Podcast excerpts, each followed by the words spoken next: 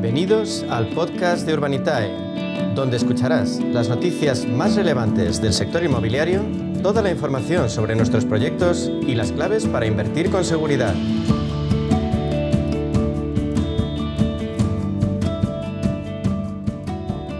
Bueno, pues en nuestro espacio de inversión inmobiliaria y Procte con Urbanitae vamos a daros las nuevas claves financieras que están cambiando el sector inmobiliario gracias a la transformación digital. ¿Y quién mejor para contarnos qué se cuece en este sector que Diego Bestar, consejero y fundador de Urbanitae? Vamos a darle la bienvenida. Buenos días, Diego. Buenos días, Meli, ¿cómo estás? Pues un placer tenerte con nosotros. Comenzamos, bueno, pues comenzamos ya el jueves con lluvia, pero bueno, mejor, mejor, porque después de la tormenta naranja que hemos tenido, mejor que llueva, ¿no? Sí, que se limpien un poco las calles y, los coches, que el mío amaneció naranja, igual que, que el del resto de madrileños.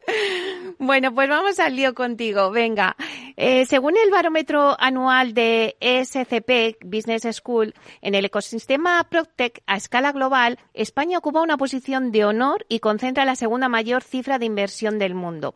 La cifra solo es superada por Estados Unidos, que lidera holgadamente esta clasificación. Bueno, pues repasamos, si te parece, este barómetro y los datos de inversión contigo. Eh, estos datos, además, se han puesto sobre la mesa en una jornada que, que, se celebró hace unos días en el Círculo de Empresarios de Galicia, en el que participó Juan Velayos, que es miembro del Consejo Asesor de Urbanita. Y cuéntanos un poquito de este barómetro. Sí, la verdad es que fue mm, eh, bueno, un barómetro y una, presentación bastante interesante y por primera vez la verdad es que nos sitúa en, el top del top mundial de, lo que es la inversión en un sector startup del mundo startup o del mundo tecnológico como es el PropTech, ¿no?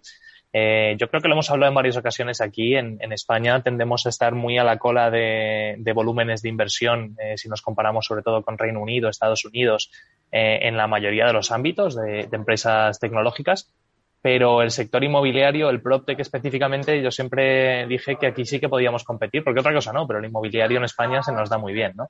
Entonces, eh, bueno, aquí se ha visto, ¿no? Y, es verdad que es un dato tremendo, ¿no? España fue el segundo país a escala global en, volumen de inversión entre el junio del 2020 y junio del 2021 esta cifra es, o sea, es tremenda, ¿no? Ser el segundo, segundo país del mundo en, inversión pero también es un poco ventajista. Y te explico, al final, eh, bueno, vamos a repasar un poco las cifras primero para ponerlas en perspectiva, ¿no? Nosotros estamos como segundo país con 856 millones de euros invertidos en el 2000, entre el 2020 y 2021 de junio a junio. Luego está Reino Unido con 799, está después India con 771 y ya bajamos a Alemania con 215 o Singapur 194. Pero bueno, o sea, entre lo que ha invertido Alemania, 215 millones de euros, y lo que ha invertido España, que son 856, eh, hay, una, hay una diferencia importante, ¿no? Pero ¿por qué decía antes lo de ventajista? Bueno, pues porque hay que tener en cuenta que en este periodo de tiempo ha habido una inversión muy importante, como es la de Clicalia, de la que hemos hablado en, este mismo espacio, eh, que levantó 460 millones de euros de un solo golpe eh, en, en, una ronda de financiación, ¿no? O sea que que bueno, eh, en parte tenemos cogido esta, esta velocidad eh, gracias a, a Clicalia y, nos sitúa como segundo país. Eh, pero bueno, incluso sin esa inversión estaríamos por encima de Alemania, de Singapur y, muy cerquita ya de India y Reino Unido. O sea que siguen siendo muy buenas noticias para el sector. Dicho todo esto, tú lo has comentado, Estados Unidos, para que nos hagamos una idea de, de, de cantidades, está por delante de todos nosotros. ¿no? Al final, eh, Estados Unidos invirtió 6.100 millones de euros y está a la cabeza del mundo y, en realidad ha invertido más que el resto del mundo junto. O sea que, bueno, seguimos muy lejos de, los americanos, pero ahí estamos, dando guerra. Bueno, pero me ha gustado mucho la frase que has dicho de que el inmobiliario en España se nos da muy bien. La verdad es que, bueno, pues ahí estamos fuertes.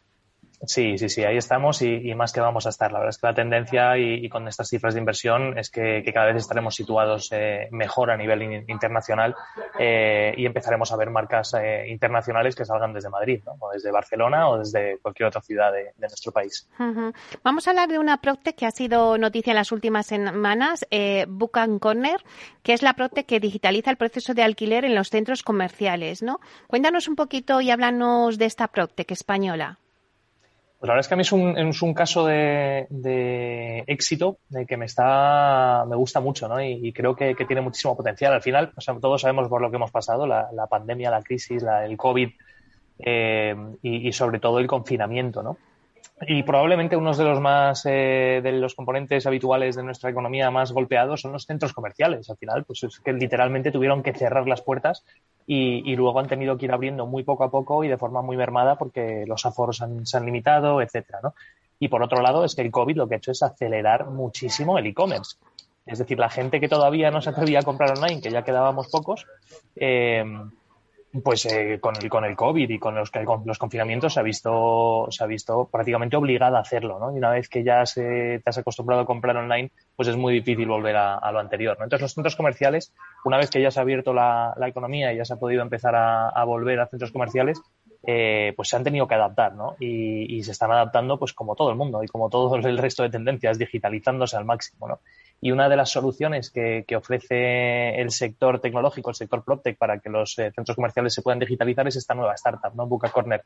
Básicamente lo que hace es digitalizar la gestión de, los centros comerciales, de los centros comerciales para que encuentren inquilinos y poder alquilar los locales, ¿no? Entonces, bueno, pues llevan desde la publicación de la oferta de los locales vacíos a, la interacción con los potenciales inquilinos, eh, gestionar todo lo que son las consultas, reservas, las visitas y luego, una vez que ya tienes ese inquilino, les lleva también todo lo que es la facturación, el seguimiento de, los rendimientos de los propios locales, ¿no? Cómo van, qué tráfico están teniendo, etcétera. Eh, y la verdad es que está teniendo muy buena acogida. En España ya está presente y gestionando 16 centros en eh, centros comerciales y, se está expandiendo, ¿no? Al final, en el 2020 y 2021 lograron establecerse bien en España y ya están en Portugal también, que ya tienen seis centros comerciales en Portugal. En Australia están dando el salto también, se han ido aquí cerquita, ¿no? Se han quedado cerca de, nuestra península y se han ido al otro lado del mundo, a, a, Australia, a buscar negocio. Pero vamos, lo que pretenden en los próximos años, en el 2022, es ir a Reino Unido, Francia, Italia eh, e incluso se atreven a mencionar Estados Unidos, Asia y, Oceanía. O sea, que veremos qué tal les va, pero la verdad es que, pues mira, esto puede ser un, claro ganador de, la situación que hemos vivido eh, pandémica.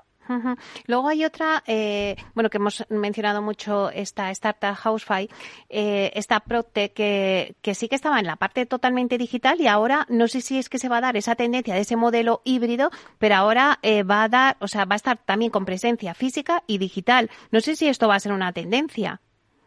Pues hombre, no va a ser, no, solo va a ser una tendencia, sino que es que ya viene marcada por, los grandes, ¿no? Eh, por los grandes me refiero, o sea, Amazon en Estados Unidos esto lo está haciendo. Curiosamente, que es una empresa que, a la que se le achaca que se ha cargado el sistema, es decir, lo que es el retail, eh, las tiendas físicas, eh, brick and mortar, como dicen en Estados Unidos, o de ladrillo y, cemento, pues al final se ha cargado muchas de las grandes cadenas americanas de, de retail, de venta, y lo que está ocurriendo ahora, una vez que ya se ha cargado el sistema que había anteriormente, está empezando a abrir tiendas. Está empezando a abrir tiendas, ya, ya lo hizo con su compra, la compra de, de, la cadena de supermercados gigantesca en Estados Unidos, se llama Whole Foods, eh, en el que empezó a comprar supermercados, compró toda la cadena y, puso, puso su, su, sistema, pues ahora está empezando a abrir tiendas eh, y desde el 2021-2022 está empezando a abrir tiendas de ventas de libros, de artículos del hogar, etcétera. Pero ¿cómo lo está haciendo? Pues reinventado tienen el sistema este de cashless que hablamos, que tú entras en una tienda, coges lo que quieres y te vas. No tienes ni siquiera que pasar por un cajero o, ni siquiera por un cajero automático de estos que ya, ya, haces el checkout tú solo.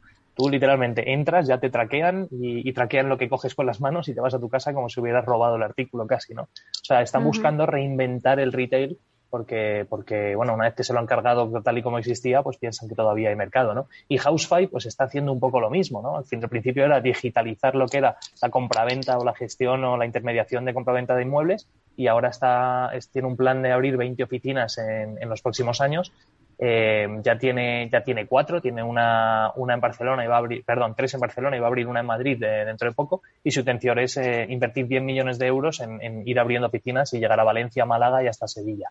O sea que, bueno, sigue un poco la estela del gran, del, gran gigante del e-commerce que es Amazon y, parece que esto es más que una tendencia, empieza a ser una realidad. ¿Y crees que eso se va a trasladar también a otras compañías que puedan hacer ese modelo de híbrido? Pues es muy probable. Al final, en las, eh, los espacios eh, retail, los espacios físicos en las ciudades y en los centros urbanos, eh, no solo te traen eh, posible tráfico y posibles compradores, sino que tienen un componente de branding, ¿no? un, componente de publicidad, como aquel que dice. Y lo hemos visto, por ejemplo, en las tiendas flagship de Apple, en zonas pues, tan emblemáticas como en, aquí en Madrid, en, ahí en, en plena en pleno sol o en Times Square en, en, Estados Unidos. O sea, eh, son tiendas que no tiene sentido que Apple abra una tienda ahí, a no ser que sea un tema publicitario casi, ¿no? Lo tenemos en el flagship store de, Telefónica aquí en, Gran Vía. O sea, que, el componente de las tiendas físicas también tiene un componente de generar marca que, es muy potente y que hay que tener en cuenta a la hora de abrir tiendas, ¿no? Entonces, es muy probable que esto se, se, vaya viendo cada vez más. Bueno, pues vamos a hablar de Urbanita y de vuestros últimos movimientos y logros. En enero volvisteis a rebasar la barrera de los 4 millones de euros financiados y en febrero habéis superado los 4 millones y medio. ¿Seguiréis por esta misma línea en este mes de marzo? ¿Y a qué se debe ese apetito inversor por el sector inmobiliario? Pues sí, Mary, la verdad es que estamos teniendo un crecimiento muy importante. En febrero ya estábamos prácticamente en, la, línea de los 5 millones de, euros financiados en un solo mes. En marzo eh, probablemente vayamos a bastante más. Eh, estaremos cerca de los 7 millones según, según las previsiones que tenemos de publicación de proyectos. Eh, pues bueno, el apetito inversor se debe un poco a lo que hemos venido hablando en, estos últimos dos años. ¿no? hay mucha demanda de activos que generen cierta tranquilidad o estabilidad en las carteras eh, la gente está teniendo, pues fíjate, es que si hemos hablado de pandemias, hemos hablado de nieves históricas, hemos hablado de guerras, eh, hay mucha incertidumbre, mucha volatilidad en los mercados y al final la gente en el activo eh, que es el ladrillo de toda la vida, el edificio que conocemos todos en centros urbanos, pues ven cierta, cierta estabilidad, ¿no? De, que eso pues eh, no, no, va a variar tanto. Así que hay mucho apetito para este tipo de, activos y lo estamos viendo en Urbanitae directamente. Y personas con pequeñas cantidades de dinero que puedan invertir en promociones como las que traemos, pues eh, hay, hay muchas ganas de invertir y están funcionando muy bien. O sea que a tu pregunta es si vamos a seguir en esta línea, a priori todo apunta que sí. Eh, ya comentamos en su día que nuestra intención o nuestra previsión era hacer alrededor de 100 millones de euros en inversión este año eh, y la verdad es que vamos en buen camino. Y por último, Diego, el próximo lunes lanzáis un nuevo proyecto con un ticket importante, ¿verdad? Sí, lanzamos un proyecto que te diría que es el más grande de la historia, pero no es el más grande de la historia porque ya hicimos uno eh, igual de 5 millones de euros, que es el máximo que marca CNMV. pero sí, vamos a publicar un proyecto el, el, lunes de 5 millones en San Sebastián de los Reyes básicamente es el comprar un edificio entero de oficinas que ya está construido, y ya está operativo hasta hace poquito, para convertirlo en lofts. Eh, en lofts, que son eh, pues pequeñas viviendas de unos entre 40 y 60 metros cuadrados, con su plaza de garaje y su trastero, eh, con unos precios súper atractivos ¿no? para, para, el comprador, que están entre los 105 y los 125 mil euros. Eh, entonces, bueno, en una zona muy buena de, San Sebastián de los Reyes, muy cerquita del hospital eh, y, de, y, de, los estudios de Antena 3, específicamente.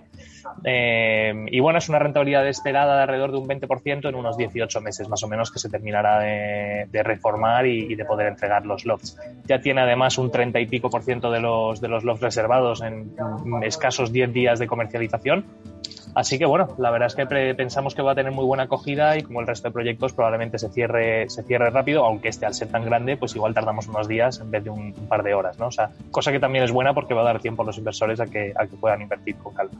Bueno, pues desde aquí, ya sabéis, eh, avisamos a todos nuestros oyentes que quieran invertir en este proyecto, en este ticket de 5 millones de, en San Sebastián de los Reyes, en ese edificio de oficinas, para luego convertirlos en loft. Bueno, pues muchísimas gracias, Diego Bestar. Como siempre nos traes, eh, nos cuentas el panorama del Proctec y también las últimas noticias de Urbanita. Y muchísimas gracias. Gracias a ti, Meli. Un placer, como siempre. Hasta pronto. Hasta luego.